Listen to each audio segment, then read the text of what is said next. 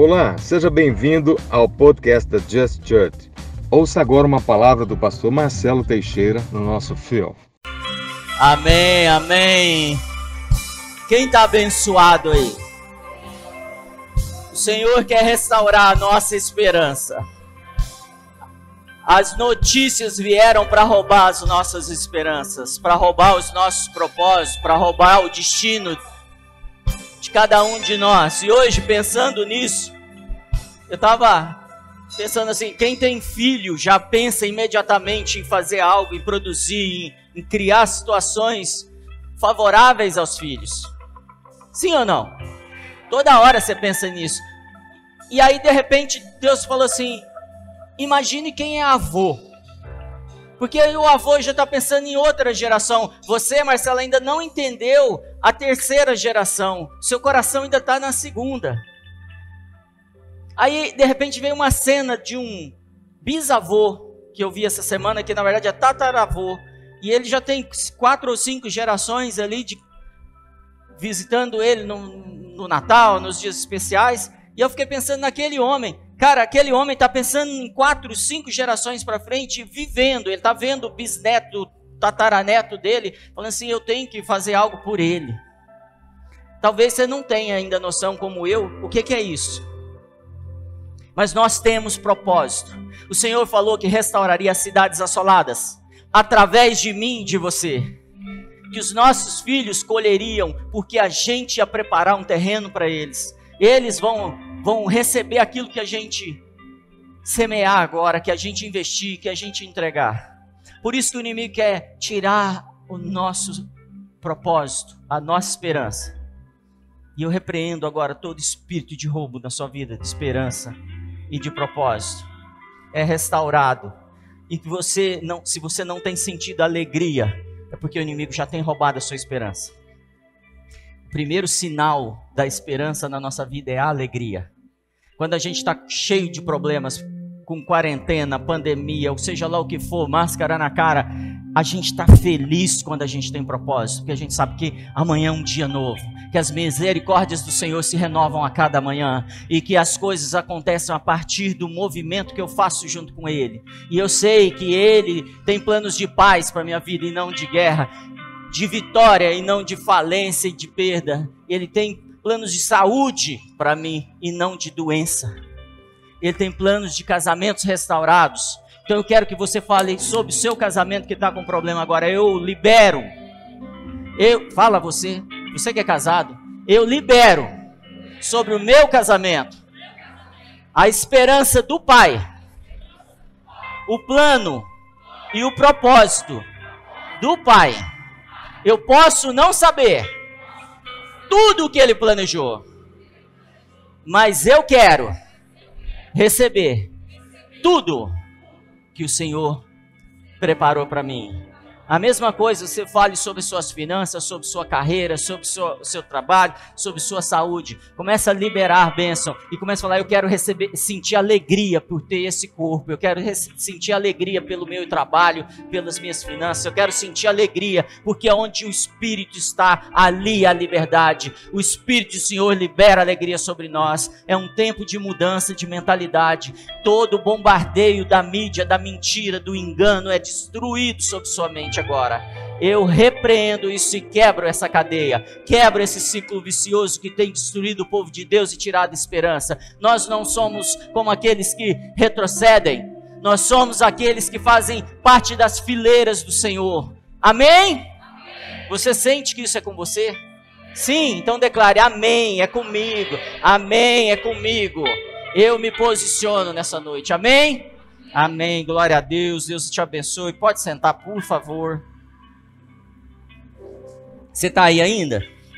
Glória a Deus. Então, quem tem celular aí, pode acender, por favor. Obrigado, banda. Foi muito especial, viu? Pessoal que está em casa também, a gente vai liberar um link agora no grupo do, do Just.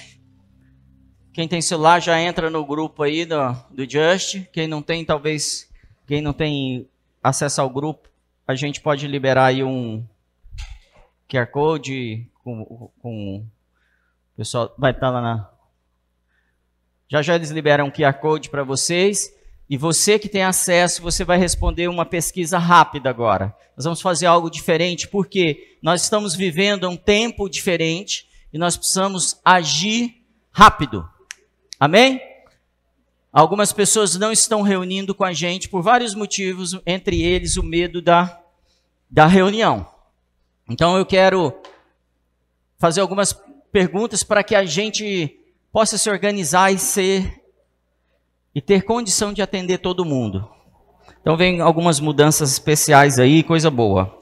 Quem, tá, quem já conseguiu acessar, levanta a mão, só para eu saber. Pouca gente. Continua aí, gente. Preciso que todos respondam. Põe no grupo informativo para mim, por favor, gente. É, informativo. Põe todos os grupos, se precisar. Você vai. Pode pôr uma música aí, tá? Se... É... Você que está em casa, começa a responder também. Você que faz parte dessa casa. Você que ainda não tem reunido, não deixe de assistir nossas reuniões online.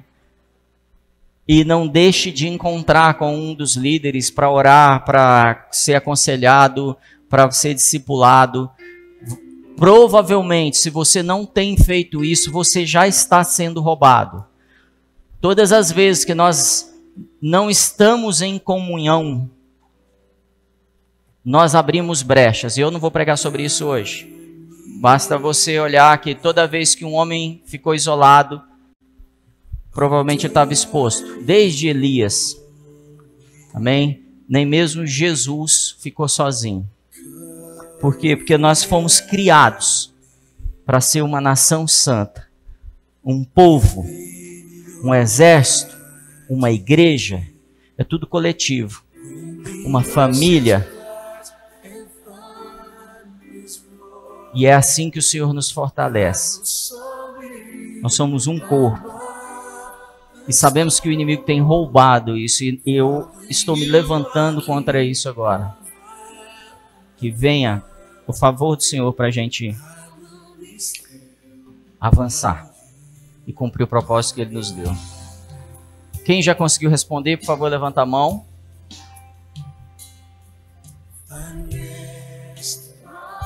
É super importante, tá? Quem for respondendo vai levantando a mão. Amém. Pode baixar.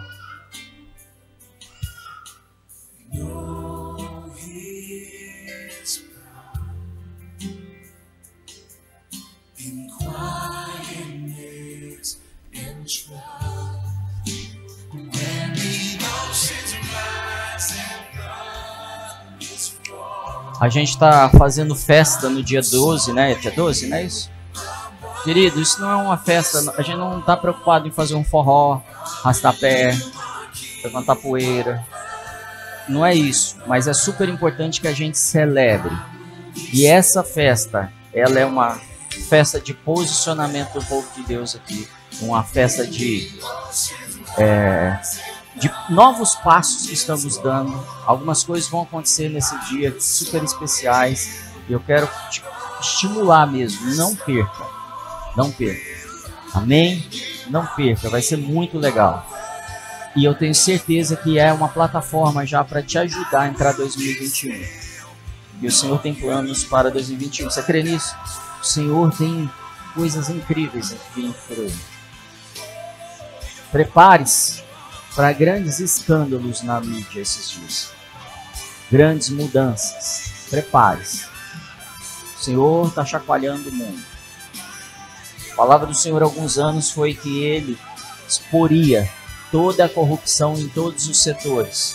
A gente já viu a igreja sendo exposta, a gente já viu o mercado sendo exposto, mercado imobiliário, mercado financeiro, mercado das consultoras no Brasil, a gente viu a política sendo exposta, a gente faltam algumas frentes para serem expostas ainda. Uma é a mídia e a outra é educação.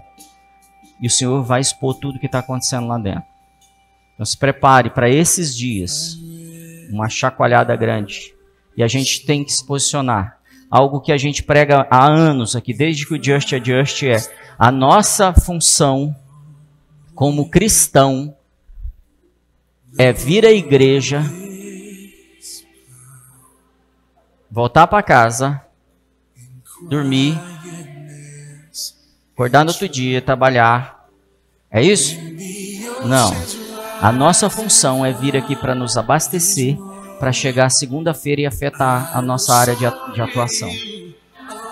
Na igreja, no máximo, 4% das pessoas vão trabalhar. No máximo.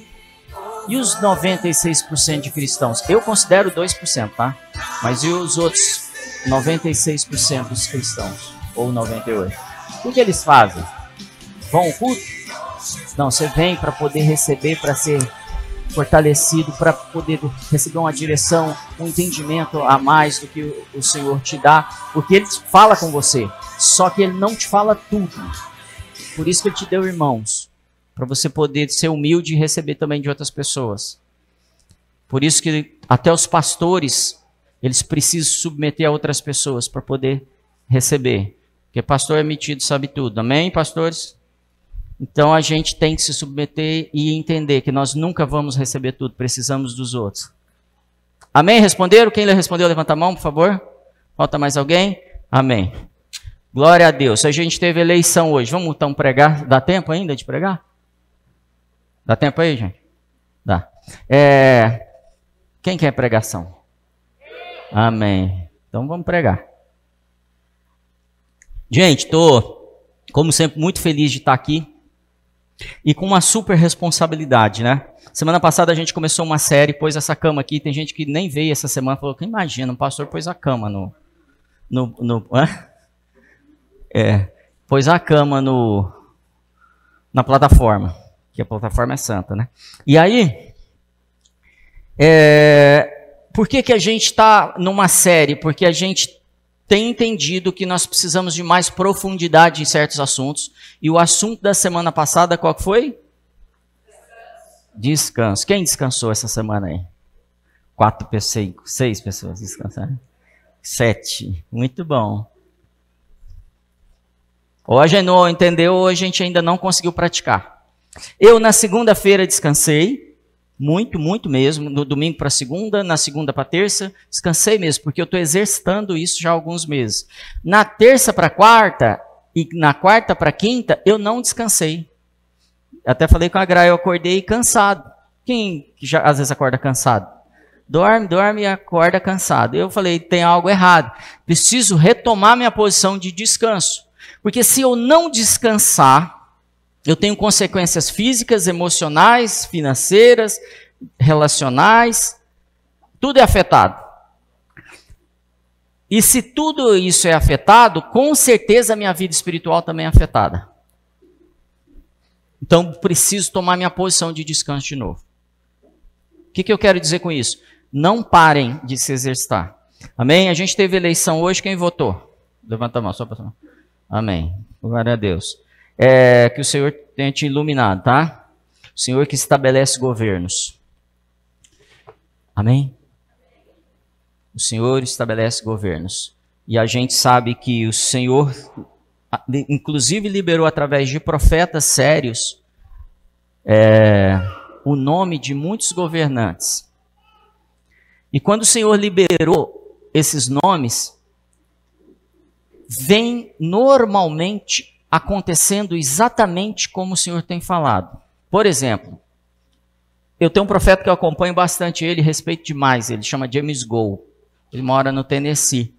E ele profetizou quando o, o, Donald Trump ganhou, depois do Trump ter ganho, ele profetizou: o Trump ganhou para poder eleger três juízes, ou nomear, não sei se elege ou nomeia, três juízes nos Estados Unidos.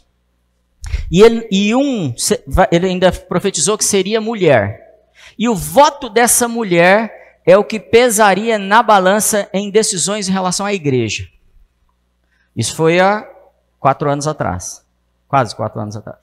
E essa semana teve uma votação nos Estados Unidos e foi 5 a 4 para é, vários assuntos, entre eles assuntos relacionados à igreja. 5 a 4. E aí o que, que a gente descobriu? Que dos cinco que votaram, três são pessoas que foram levantadas pelo Trump e um é uma mulher. Amém, mulheres? Mulheres juízas. Amém? Mulheres de poder, mulheres de decisão, mulheres que tomam sua, sua posição. Amém, adolescentes, jovens, adultos. Amém? A gente não pode aceitar mais ser conduzido do jeito que o mundo quer conduzir a gente.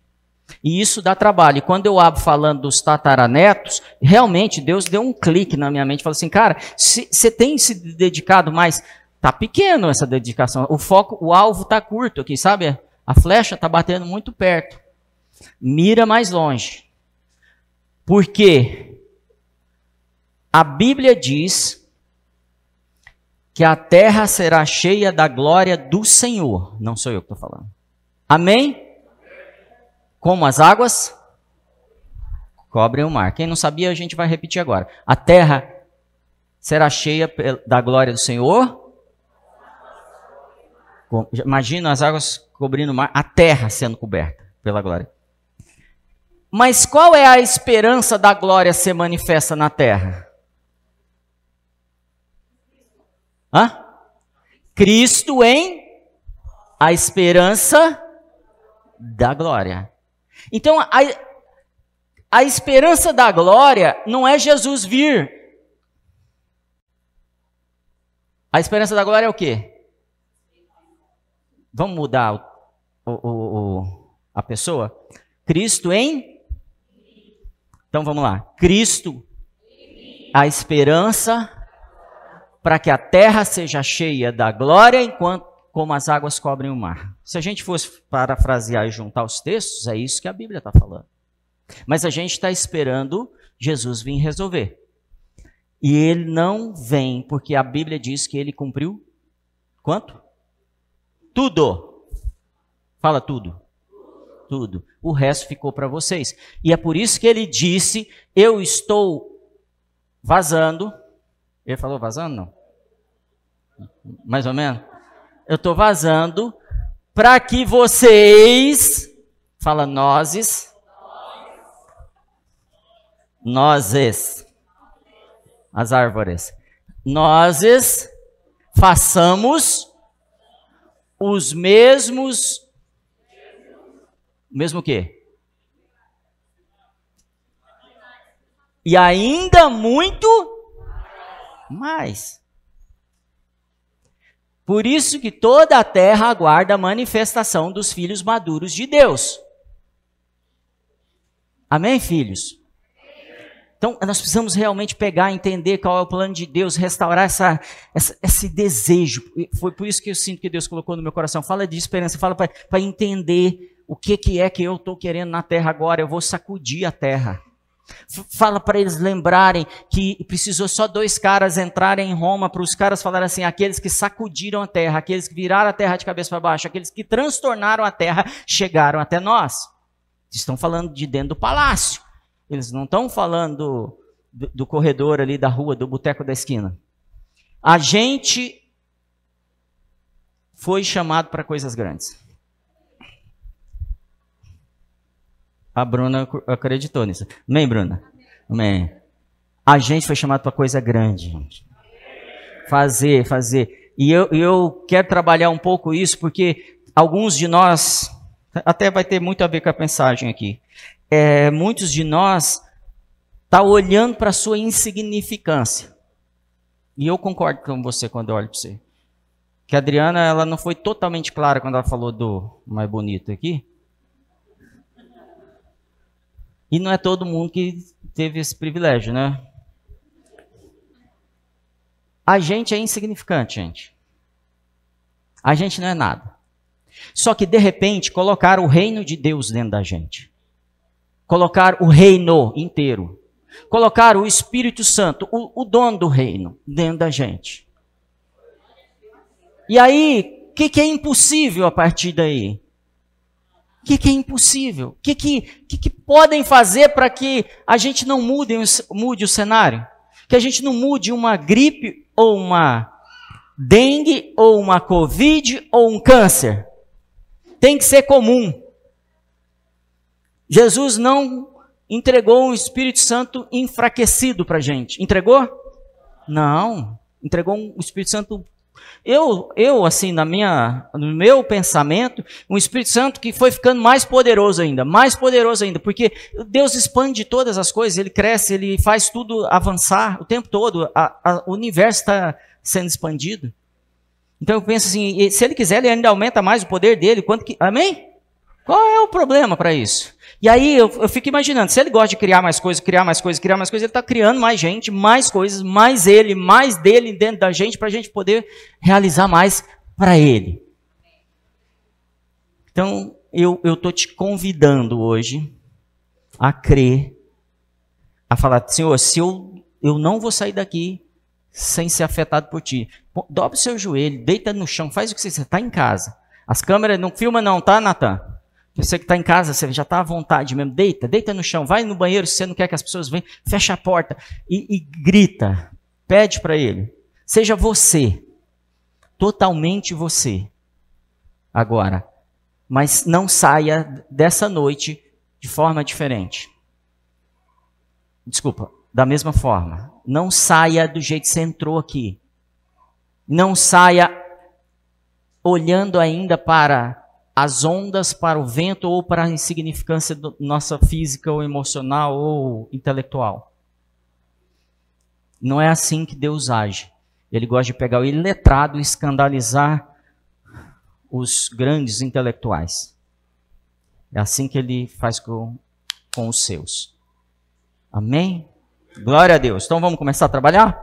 Gente, eu quero falar um pouco mais sobre descanso, porque é, isso é um assunto que a gente trabalha pouco. Muito pouco, a gente descansa pouco, a gente trabalha demais, a gente estressa demais e, e existe uma máquina para nos fazer pensar mais ainda assim. E eu não estou fazendo campanha para o bolos, para você ser vagabundo. Eu estou dizendo que você tem que ser trabalhador como a formiga, porém descansar 100% no Senhor abrir mão mesmo de toda a ansiedade do que você precisa produzir para poder ter descanso. Vamos lá? Você está afim, não? Então vou te dar base primeiro, tá? É...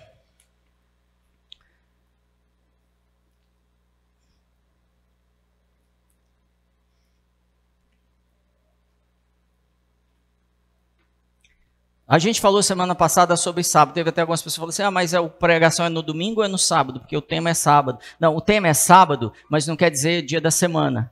Amém? Porque sábado quer dizer o quê? Descanso. Então, se eu olhar para bênção do sábado à noite, seria, se eu fosse traduzir, o que Deus quer dizer é a bênção da noite de descanso. É o tema de hoje. E como que isso tem que entrar em mim agora? Como metanoia, como um soco no estômago mesmo. Sábado à noite, o que que remete à nossa mente imediatamente? Balada, forró, É ou não é? E tudo que. A gente falasse domingo à tarde é futebol, né?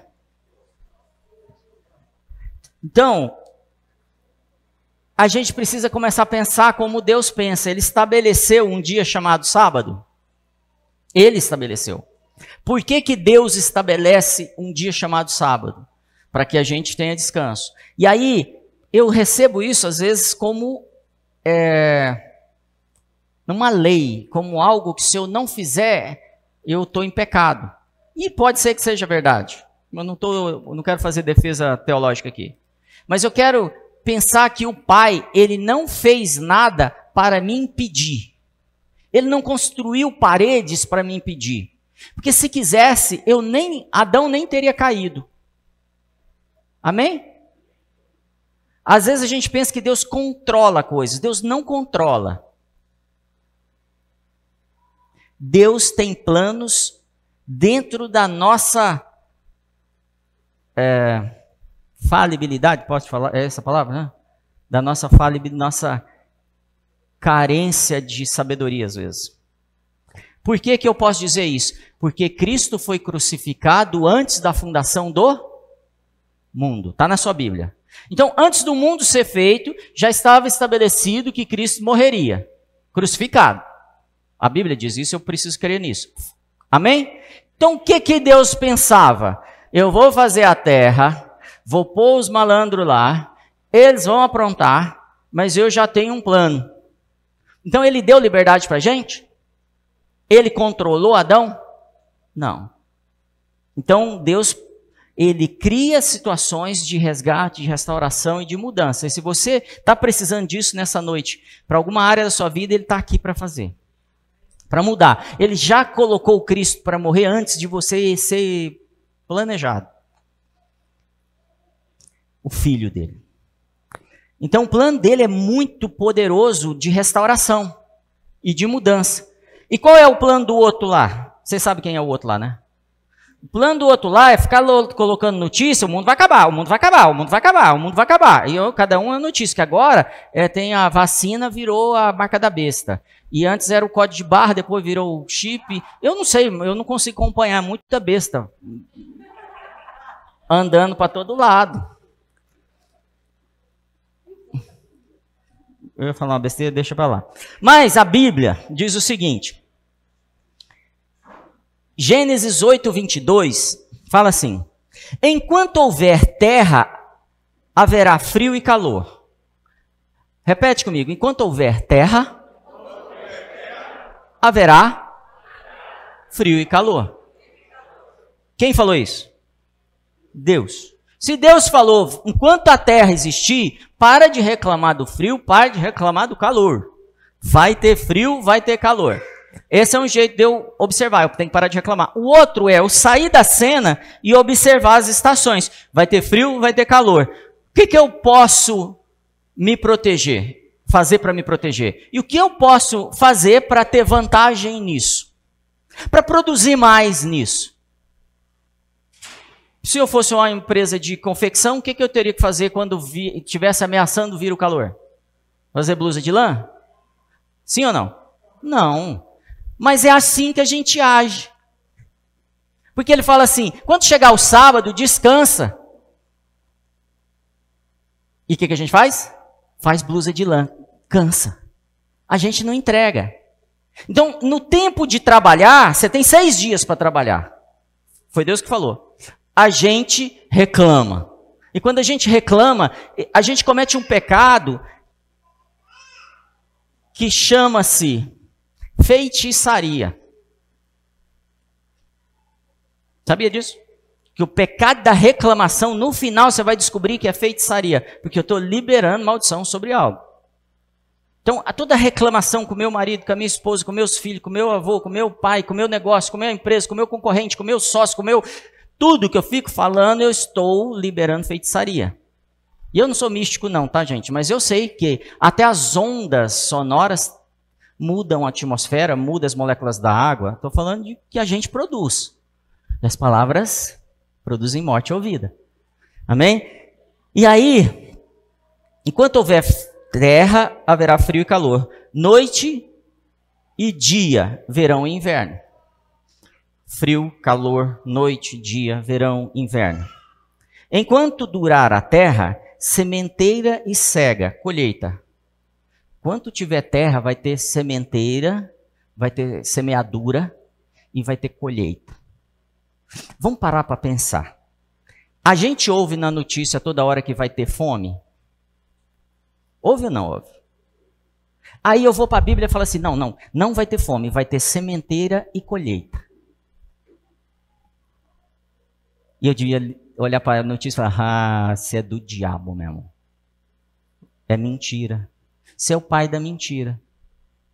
E eu vou assumir o que essa verdade produz em mim. Eu vou semear porque é o tempo de semear e vou colher no tempo de colher.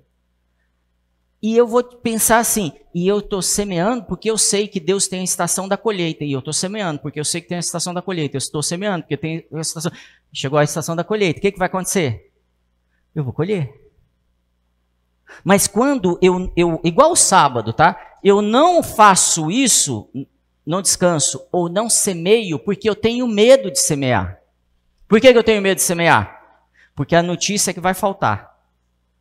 E aí, se a gente, eu não devia puxar isso, mas vou puxar, se a gente não semeia pela fé, e aí eu estou falando de ofertas, dízimos, primícias, o que, por que, que eu estou achando que eu vou colher esse tipo de coisa lá na frente? Eu não semeei, na estação de colher eu vou falar, Deus, você me deixou na mão, eu não acredito mais na igreja. E a gente vai experimentar coisas assim. É, frio e calor, verão e inverno, dia e noite não cessarão. Qual é o último que Deus está falando que vai ter para sempre na terra? Dia e dia e noite. Não vai acabar isso. Ah, pastor, mas é que a terra vai mudar de ângulo e vai. E aí, gente, vai, a terra é plana. Outro dia eu ia me convencer disso. E, aí, um monte de coisa. E aí, aonde a gente chega, a gente vai ser levado por qualquer espírito de doutrina, de ensino, de filosofia. Então, só esse texto na Bíblia, se eu tivesse sozinho, sozinho, não tem mais Bíblia, só esse texto, e ele fosse absorvido pelo povo cristão como verdade, eu tenho certeza que a gente nunca passaria coisas que a gente passa. Por quê? Primeiro, porque quando a coisa estiver ruim, estiver frio, tiver, não estiver colhendo, eu sei que essa estação vai acabar. Então eu tenho esperança, porque eu sei que eu vou entrar num outro tempo já já. E eu não fico com raiva, eu não fico maldizendo, eu não paro, porque eu sei que, que isso passa. E quando chega no tempo da colheita, eu sei que a colheita também é temporária e eu preciso administrar isso bem para a próxima fase. E se eu quiser colher, eu também tenho que semear. Então eu quero ter um bom relacionamento com a minha esposa, com o meu marido. O que, que eu tenho que fazer para colher isso? Eu queria que vocês tivessem coragem de falar agora. Eu, eu vou perguntar de novo, para vocês pensarem, que é, é difícil, né? Eu quero colher um bom relacionamento com meu marido e com a minha esposa. Tá bom? O que, que eu tenho que fazer hoje? Semear. Então, os maridos, vamos, vamos, vamos. Posso, vocês que são os pastores de casais aqui? Tá liberado? Maridos, o que seria semear na sua esposa? Você que está em casa, escreve aí que eu quero ver o que, que você escreveu. Fala aí, Muraquinha. Você falou? Ser perfeito. Já começou bem o cara. Né? A régua tá alta, hein, meu? Na outra encarnação vou casar com ele. Marido, o que, que você tem que fazer para colher? Hã? Semear como? Eu sei que é semear, mas esse negócio ficou abstrato, né? Como é que é? Não, vocês, eu vou liberar vocês tirarem a máscara para falar, porque vocês são para não falar. Tem um ali que tá vermelho, eu não vou olhar para ele ali. Que... Vou perguntar para um solteiro aqui. Solteiro que está namorando. Não vou olhar para ninguém aqui, não. Ficou difícil, né? Bom, eu preciso fazer alguma coisa para colher, tá? Depois vocês vão na aula do Cláudio da Fab... pastores Cláudio Fabiola, você em casa também, e aí você vai entender como você vai colher um bom relacionamento. Eu quero ter um bom relacionamento. Então, eu estou tentando aprender, apesar dos meus é, erros graves, às vezes, de não semear como deveria. Amém, Gra? Amém. Gente, outra coisa que Deus falou é assim: nos, a terra vocês vão plantar durante seis anos. Quem já leu isso na Bíblia? No sétimo ano, o que, que você vai fazer? Deixar a terra descansar. Por quê, gente? Tem algum agrônomo, alguém que entende dessa área aqui para explicar melhor isso? Então eu vou explicar eu mesmo. Não sei nada, mas eu sei que a terra descansando ela se torna mais produtiva. Porque você vai tirar tudo da terra naqueles seis anos, ela precisa voltar a ser ter nutrientes para ela poder ser produtiva. Tá, é simples a explicação, tá bom? Mas deu para entender? E Deus sabia disso? Sabia, então ele falou assim: Eu quero fazer um acordo com vocês, estou entregando a terra, mas vou ensinar vocês a usar a terra. Seis anos vocês vão produzir, vai dar muita comida, mas no sétimo você deixa ela descansar. E aí vocês vão fazer outras coisas. E aí vocês voltam no oitavo e façam isso de novo mais seis anos. Tá na sua Bíblia? Tá. E Deus trouxe isso como um princípio. Aí, o povo de Israel deixou de fazer isso durante 490 anos. Durante 490 anos, Israel falou assim: Nós não vamos deixar a terra descansar. Porque a gente tem que produzir. O mercado internacional agora está favorável, o dólar está lá em cima, a gente está comprando as bitcoins. E aí, Jeremias está lá assistindo esse negócio. Passado 490 anos sem, sem deixar a terra descansar. E eu quero que você preste atenção nisso, que eu estou te trazendo princípios bíblicos, para você nunca mais ser pego na armadilha da lei. Amém? E aí vai acabar aquela discussão graça, lei, lei, graça. Vai acabar isso. Isso é só confusão teológica, não é revelação bíblica. Então preste atenção nisso aqui. 490 anos, eu não guardo, não seguro a terra, não cuido da terra, não deixo ela descansar. Durante 490 anos. Durante 490 anos, dão quantos sétimos anos? 70? Bom de conta. Então, durante eles deixaram a terra sem descansar por 70 anos. Aí o que, que Deus fez? Preciso deixar a terra descansar. Galera, pega Israel, manda para Babilônia, e eles vão ficar lá quanto tempo? Cativo na Babilônia. Quantos anos, gente? 70.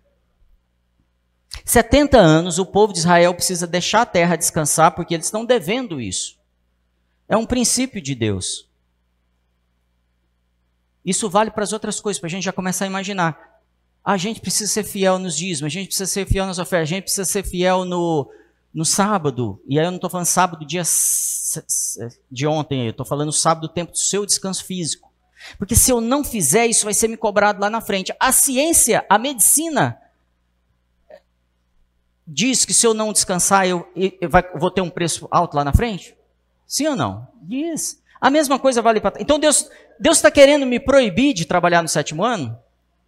Deus está querendo me proibir de trabalhar o sétimo dia? Não, Ele está falando assim: eu estou te ajudando a ser mais produtivo, porque eu sei como eu construí a máquina. E aí, 70 anos depois, um dia, Daniel está lá lendo os WhatsApp, e aí ele vê, cara, tem um aqui que eu não li e já está completando 70 anos. E eu preciso orar por isso. E 70 anos depois, eles são libertos. Eu estou contando para vocês como Deus opera. E Deus mudou? Não. É, tem outro princípio: honra teu pai e tua mãe, que sua vida vai ser prolongada. Cara, não é uma macumba, um patuá, um saravá, não é uma mandiga. Deus está falando assim: o cara que tem capacidade de honrar pai e mãe, com certeza o comportamento dele é diferente na sociedade. Sim ou não? É lógico que é, porque o pai vai falar, não faça isso, filho. E ele vai, pô, pai, eu queria, mas vamos lá. E ele honra o pai e a mãe. Então, a sua vida naturalmente é prolongada. Eu creio no favor de Deus? Lógico. Mas, para quem não crê, a explicação é natural também é válida. É, tem uma, um texto na Bíblia, em Salmo 37, Salmo 37 é meu preferido, tá bom? Já fui jovem e agora sou velho, mas nunca vi justo desamparado, nem seus filhos mendigando pão. Ele está falando outro princípio: o justo não será desamparado. Porque ele também falou assim: Eu vou estar com você, mesmo que esteja no sombra do, da sombra da morte, eu não vos abandonarei. Você não vai ficar sozinho. Então ele está falando assim: eu funciono assim, entenda como eu funciono e você vai se dar bem. Use a seu favor. Por exemplo, o judeu usa muito a questão financeira a favor deles, dos princípios que Deus estabeleceu. É difícil de ver um judeu pobre, não é? Sim ou não? Sabia disso? É difícil. Se você pegar as maiores startups, as maiores empresas do mundo, é tudo judeusada está lá. Financeiro, tudo. Por quê? Porque eles entendem como isso funciona, o princípio. Não são mais bonitos. Amém? E é um povo rechaçado, foi perseguido, perdeu tudo na Europa, perdeu tudo no passado, perdeu e, e hoje vive num país sem recursos naturais desse tamanhozinho que comanda um monte de coisa no mundo. Só pode ser uma inteligência acima da nossa. Mas essa inteligência não está oculta aos filhos de Deus. E se você quer mudar alguns cenários na sua vida, presta atenção aí. Amém, Jobs? Amém. Vocês precisam ter todo o sucesso que Deus estabeleceu na vida de vocês. É, então, não se envolva em falcatrua, é isso que esse texto de Salmo 37 está falando. Não se envolva em falcatrua, que os seus filhos não vão mendigar. Não se envolva em fazer rolinho, que os seus filhos não vão mendigar. É mais do que você falar assim: eu vou trabalhar muito, juntar dinheiro para poder sustentar meus filhos, porque aí eles não vão mendigar. Deus está falando: não precisa disso. Não precisa trabalhar no sábado para poder sustentar seus filhos, para eles não mendigar. Não faça rolo. E eu garanto que os seus filhos não vão mendigar. Simples, não? Ah, mas pastor, você está falando para a gente ser santo, fiel. É, isso que a Bíblia diz, mas a Bíblia diz, às vezes fica muito etéreo como a gente estuda a Bíblia. E ele está falando só assim: mantenha os padrões, os princípios de uma pessoa digna, justa, e o resto deixa comigo. Porque a balança, Deus está falando, está na minha mão. Não está no inimigo. E a gente tem, às vezes, medo do inimigo, ele não pode fazer nada. Amém até aí, gente? O Brasil, por exemplo, ele preferiu programações na década de 80 e 90 sensuais na TV. Quem mais velho sabe o que eu estou falando. Eram os programas de, de, auditório que as meninas ficavam dançando de, quase semi-nu ali e e a vida foi, me, deixa me levar, e as bandas de pagode, a garrafa. Amém? O que, que aconteceu? Uma geração inteira foi afetada na política, na educação, na mídia. Por quê? Porque nós decidimos tirar valores e princípios da mídia, da educação e do que, do que formou uma opinião no, no Brasil. Nós decidimos há alguns anos orar. A igreja saiu para orar há alguns anos. Me ajuda aí quem lembrar quando Cindy Jacobs profetizou. É, quando isso acontece, a gente começa a levantar líderes e igrejas inteiras para orar, e aí a corrupção do Brasil é, é, exposta. Petrolão, mensalão, todos os lão, Lava Jato, tudo que a gente viu. E aí a gente vê pela primeira vez grandes empresários sendo presos, políticos sendo presos, é, ministros sendo presos, presidente do país sendo preso. Existia isso, gente? Não. Por que, que isso aconteceu? Porque os juízes ficaram mais justos? Não. Porque o povo se posicionou. Povo de Deus.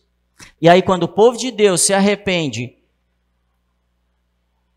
e chama pelo nome dele e muda os seus maus caminhos, ele vem e faz o quê? Sara a terra. O que, que eu estou ensinando para vocês? Princípios, não lei. Você não tem que guardar o sábado, porque no sábado tem isso. Sábado foi feito para você, não você para o sábado. Então, por isso que era confusão, porque Jesus chegava e curava no sábado. E os caras, mas não, não, não pode curar no sábado. Como não pode? O sábado foi feito para você descansar, para produzir mais. O sábado não foi feito para você idolatrar o sábado ou ter uma teologia em cima dele. Está fazendo sentido?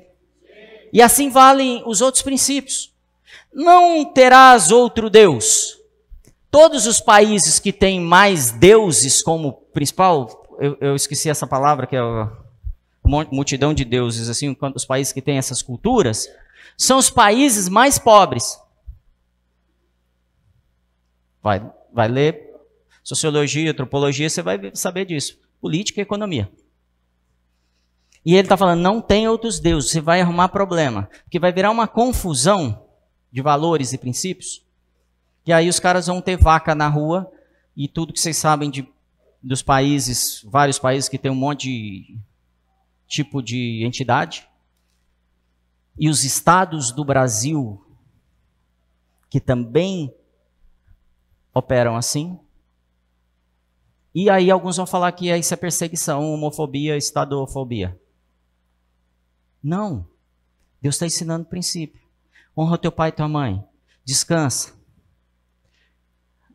não mente, não, não faça, cometa perjúrio, não cobice a mulher do próximo. Por quê? Porque é deselegante? Não.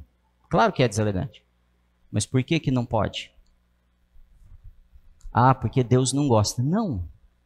Como funciona uma sociedade em que os homens assediam as mulheres de outros homens? Vão pensando nas consequências disso. Fez sentido, gente? Então vamos seguir. Eu vou trazer algo importantíssimo. Há algo, pode pôr esse slide se quiser. Há algo na noite que gera nosso triunfo. Há algo no descanso, eu estou pondo noite como descanso, tempo de descanso, que gera o nosso triunfo. Gera refrigério, renovo de unção, renovo de entendimento, consciência da presença do Senhor. A gente pensa que isso vai acontecer no culto de domingo. Não, isso vai me preparar, o culto de domingo vai me preparar para quando eu dormir isso acontecer. E por, por vários motivos. V vamos rever só alguns princípios. Quem foi que criou o tempo dividido por semanas? Pode falar sem medo. Deus. Quem foi que criou o tempo dividido por dias? Deus por ano? Deus. Por noite e dia? Quem que criou? Deus. Aí a Sara me perguntou hoje assim: Pai, por que, que Deus colocou na gente a necessidade de comer? Podia falar isso, Sara? Nem perguntei se podia falar. É, as perguntas são difíceis, gente. Eu acho que para mim é a mesma coisa que eu vou responder, vou fazer a pergunta para você assim: por que, que Deus colocou sono em vocês? Por que a gente tem sono? Por que, que a gente precisa? Pensa assim: Deus pôs fome, não pôs? Deus pôs sede. Deus pôs sono. Para que, que Deus pôs sono? Para que, que Deus fez noite e dia? Para que, que Deus pôs sono e despertamento? Para que, que Deus pôs um dia para descansar e os outros para trabalhar? Será que não, é, não há um princípio e um favor de Deus operando nisso? O que, que acontece com você quando você dorme, de verdade? Você capotou. O que, que acontece? Você está entregue. Totalmente entregue. Acabou.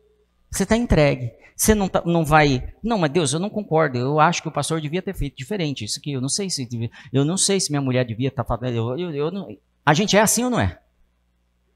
É. Ah, o meu líder, não sei, eu não tenho que submeter, eu não tenho que fazer isso, eu não tenho que ser liderado, eu não tenho que ir à igreja, eu não tenho. Eu, e a gente vive assim. Eu acho até que não devia nem ter igreja. Esse negócio de pastor, ixi. E Deus fala assim: Eu estabeleci ministérios para a edificação do corpo de Cristo. Aí as pessoas falam assim: não, mas não tem apóstolo, não tem profeta, não tem evangelista, não tem mestre, não, tem até alguns pastores, mas são poucos. E tem alguns que vão até falar assim, mas tem que renovar, fazer as Bíblias novas. Bom, outra coisa que Deus estabeleceu, e aqui a gente está indo realmente para um, um final dessa história. Eu queria, como eu falei para vocês, falar três dias seguidos sobre isso. Por quê? Porque é mudança de mentalidade.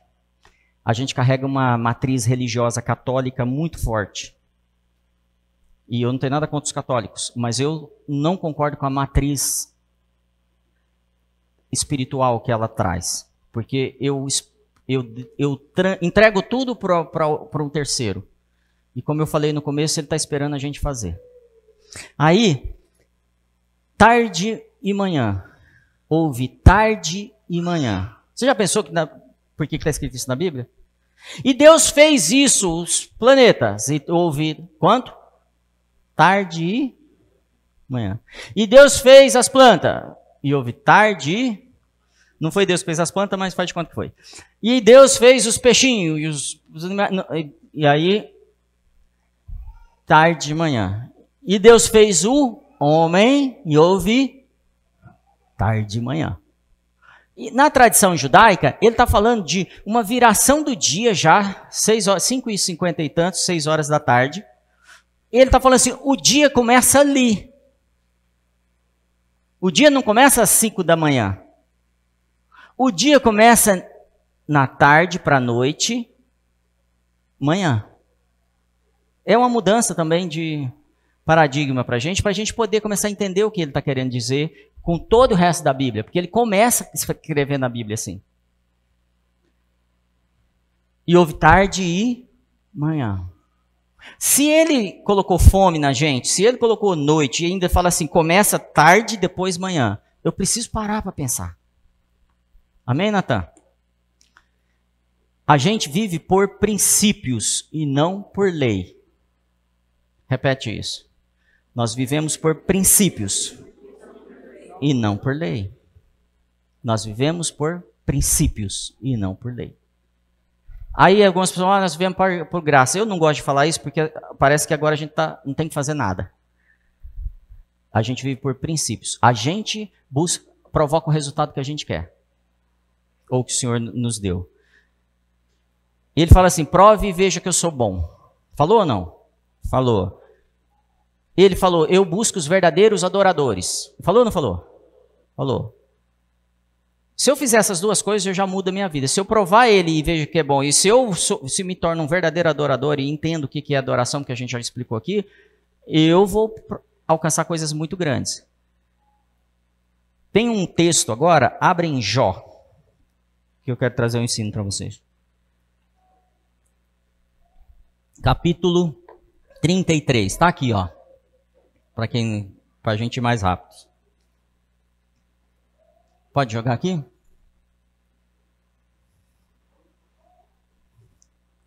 Próximo slide. Jó 33, 15 diz assim: Em sonho ou em visão de noite, quando o sono profundo cai sobre as pessoas, quando adormecem na cama, Tá claro que é um tempo que eu vou para a cama, gente? Ele está falando assim, ó, tem um tempo, um momento onde as pessoas vão para a cama, vão dormir.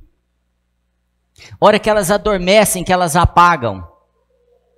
Tem um momento, que esse momento, ele está trazendo a luz para esse momento. Então, lhes a, verso 16. Então lhes abre os ouvidos e lhes cela a sua instrução. O que, que ele está dizendo? Hora, não conseguiu transmitir aí? Na hora que ele apaga. Porque tem gente que pensa que dormir é só roncar. Ele está falando assim: eu estabeleci o sono em vocês. E na hora que vocês deitam e apagam mesmo,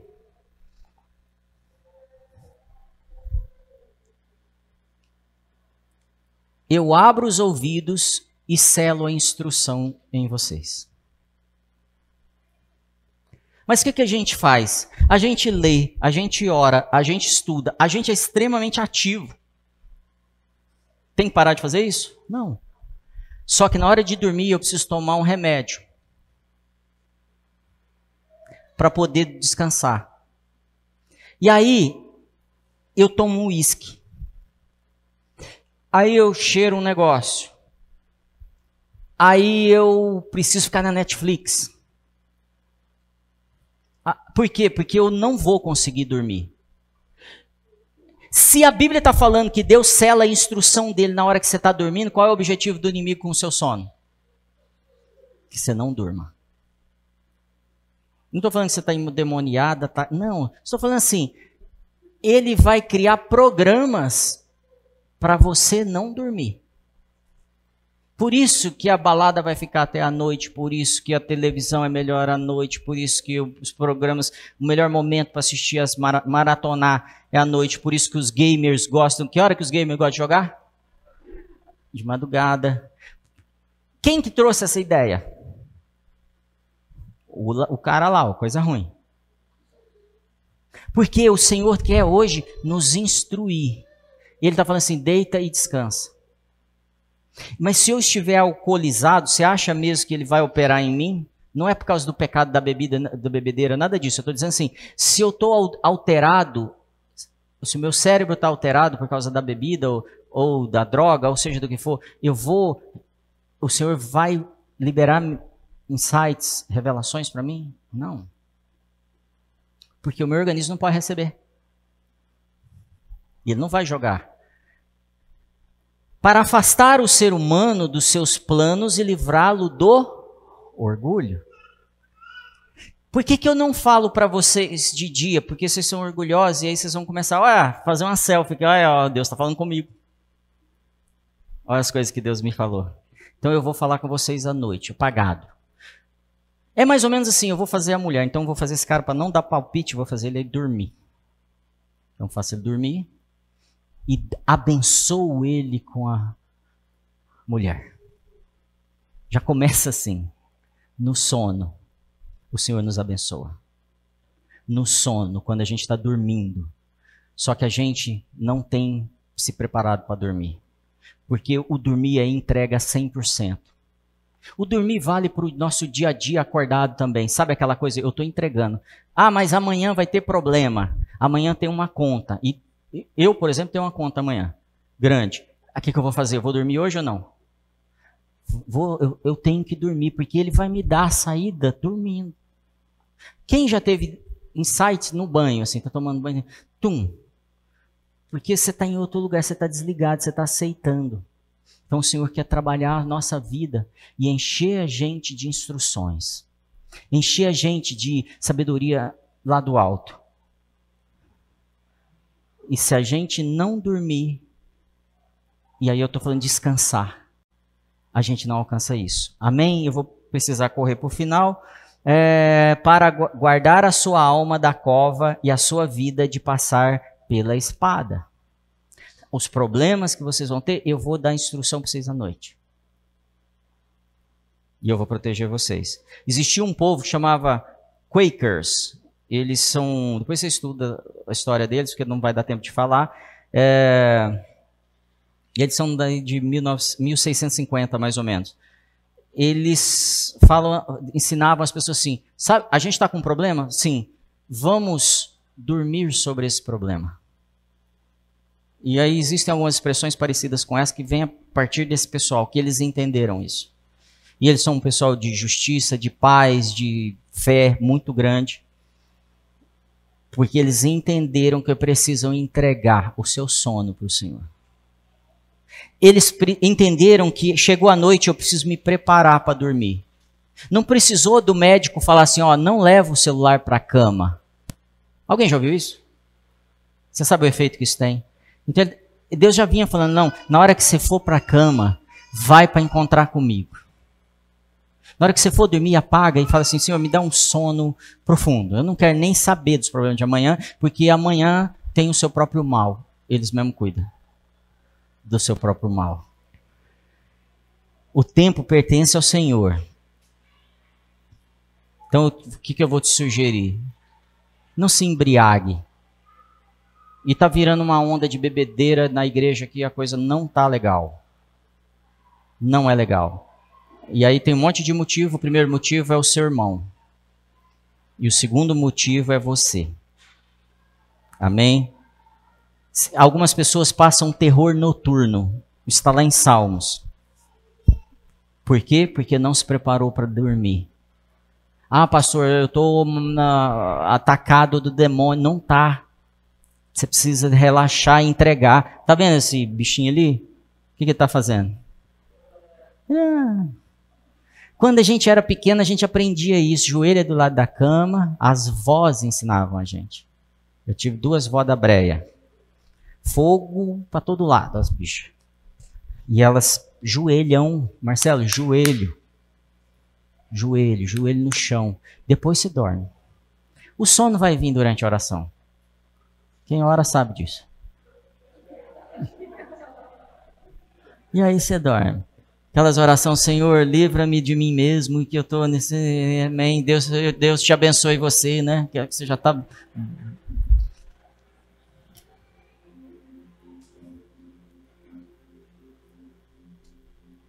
O Senhor está agindo aqui agora.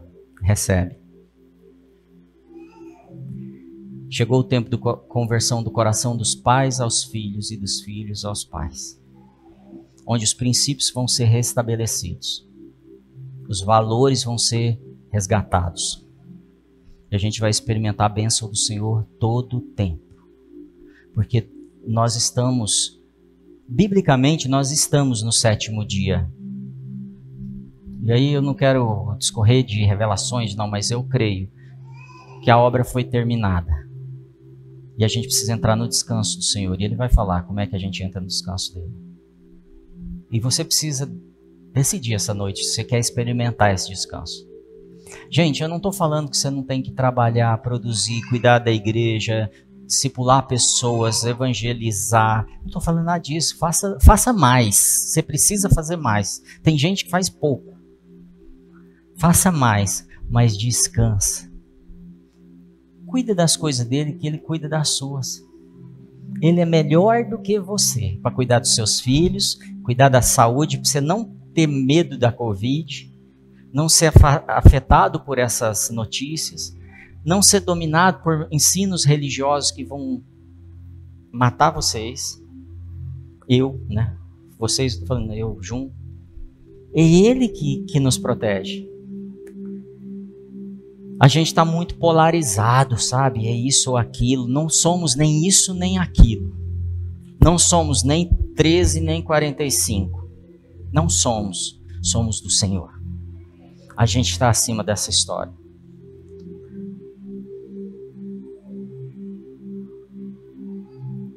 Um dia, Josué, lá em Josué 5, 13 e 14, diz assim: Quando Josué estava perto de Jericó, levantou os olhos e olhou, e eis que se achava em pé diante dele um homem que trazia trazia na mão uma espada. Quero que você imagine isso. De repente um homem aparece na frente de Josué com uma espada. Josué se aproximou dele e perguntou: Você é dos nossos ou dos ou dos nossos adversários?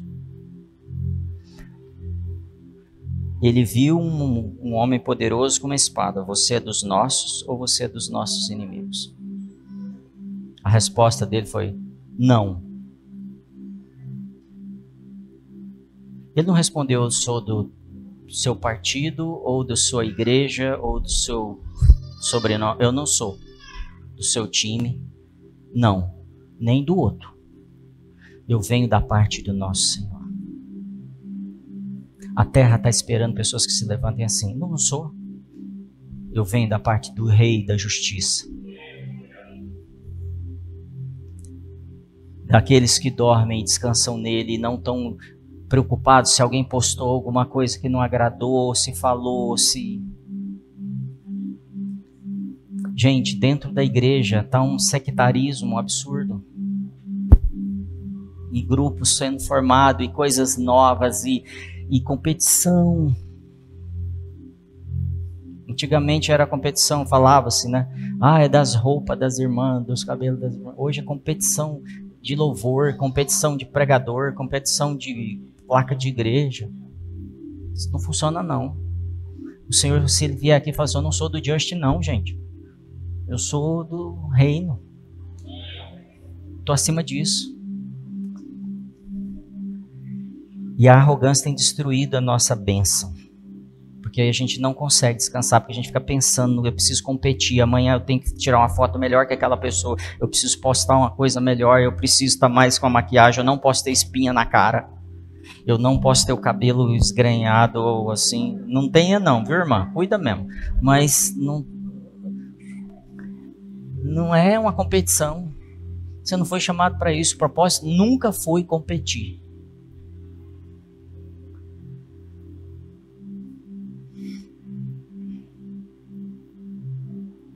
Vou te dar três coisas para você fazer. Continue nesse clima, tá? Para você se preparar para uma noite de bênção mesmo. Não foque nas notícias. Às vezes você vai achar que é falta de planejamento não ficar pensando no, no dia de amanhã. Mas o amanhã tem o seu próprio mal. Resolva so, dois, resolva suas causas antes de ir para a cama. Ore por aqueles que te perseguem. Eu, eu traduziria isso. Ah, mas o fulano, a fulana tá me. Ore por ele. Você vai dormir bem e o Senhor vai te dar insights de novo. E tereis durma para a glória de Deus. Coríntios 10, 31 diz assim: Portanto, se vocês comem ou bebem, repete comigo: comem ou bebem. Quem pôs essa necessidade em você?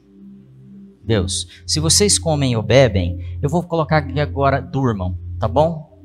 Não estou inventando um versículo, não. Estou falando assim, ele colocou o sono em você. Então, se vocês comem, bebem ou dormem, ou fazem qualquer outra coisa, façam tudo para a glória de Deus. A gente pode glorificar Deus na cama, dormindo. Porque a gente vai falar assim: eu confio no meu Senhor e eu sei que Ele me proverá todas as necessidades amanhã. Quer ver? Vou dormir. Porque é impossível agradar a Deus sem uma atitude de fé. É impossível provar desses mistérios do Senhor sem eu entrar no, nesse ambiente com fé. E já era para eu ter acabado, mas eu sei que o Senhor quer fazer alguma coisa com você aqui. E deixa ele fazer. Se precisar, fecha o olho, grita, deixa ele fazer. Eu não vou parar. Eu queria parar, mas eu não vou parar.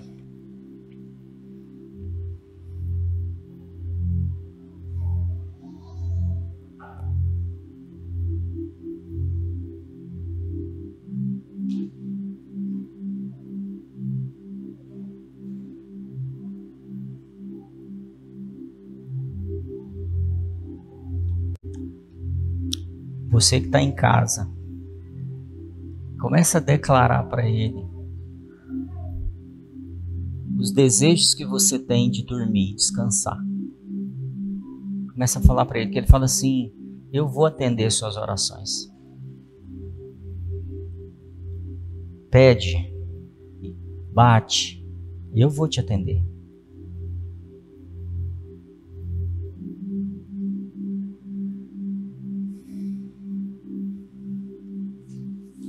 Algumas pessoas estão falando assim, pastor, mas eu não consigo porque eu preciso preocupar mesmo com o dia de amanhã. Eu pus essa mamadeira aqui porque estava pensando na mensagem e lembrei do Davi e da Sara, meus filhos, quem não sabe. Chegava de madrugada, de noite, eles chamava a gente. Assim, bem delicado, né? Dava um grito, chorava. Aí a gente preparava uma mamadeira, ou eu, a Gra, mas eu, né? E lá levava a mamadeira para eles. É mais ou menos isso que acontece quando você está dormindo. E ele leva alguma coisa para você que você está precisando. Mas você não sabe se você está precisando. Eu não, não me lembro do Davi da Sara ter tomado a metade e falar assim, pai, guarda, porque talvez amanhã não tem. Por que eles nunca fizeram isso? Porque eles sabiam que o pai ia prover. Eu só escutava o barulhinho lá do meu quarto. Porque eles sabiam não vai faltar amanhã. É assim que Ele quer que a gente durma. Não vai faltar amanhã. Confia. Prove e veja que eu sou bom.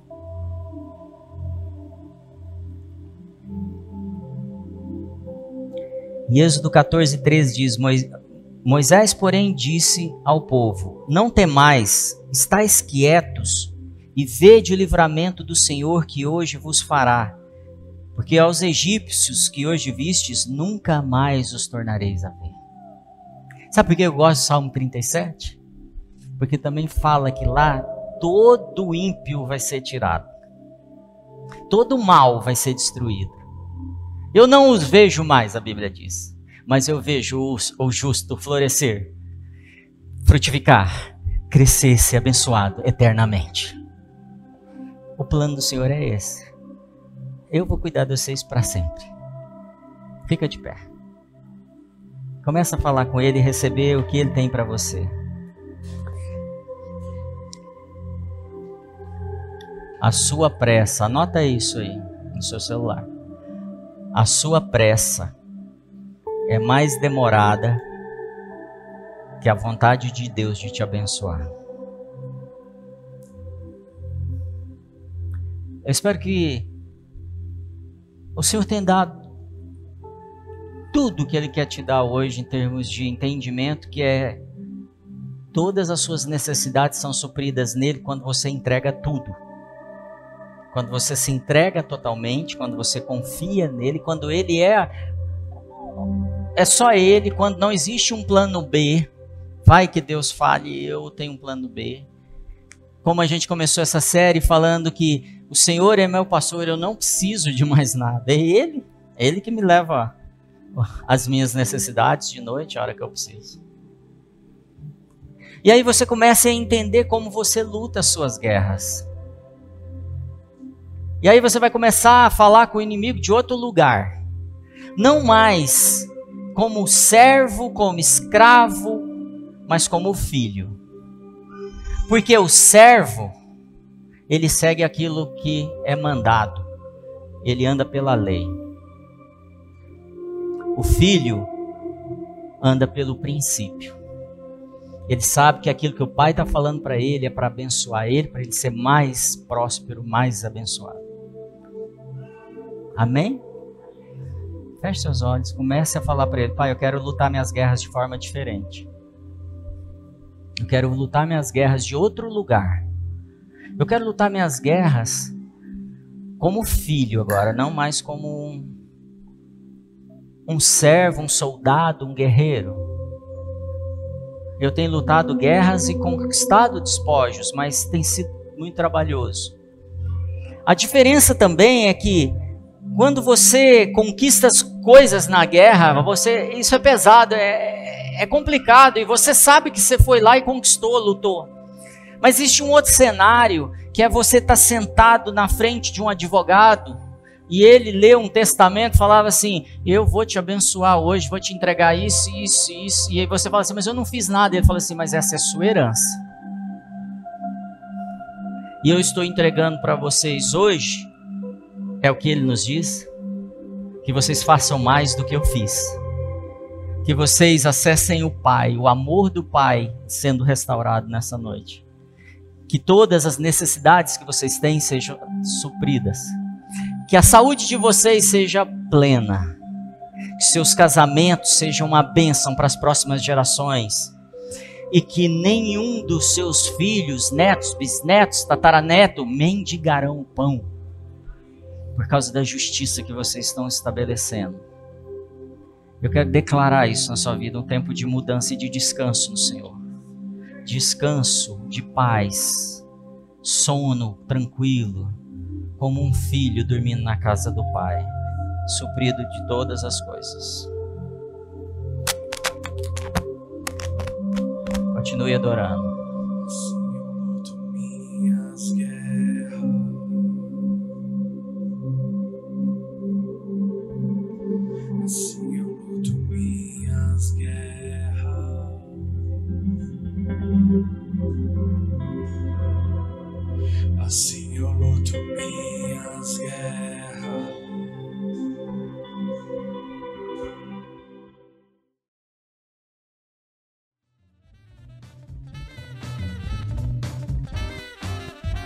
Muito obrigado por acompanhar. Continue ouvindo e sendo edificado aqui no nosso podcast ou através do nosso YouTube. Lembre-se de compartilhar com seus amigos e sua família. Deus o abençoe.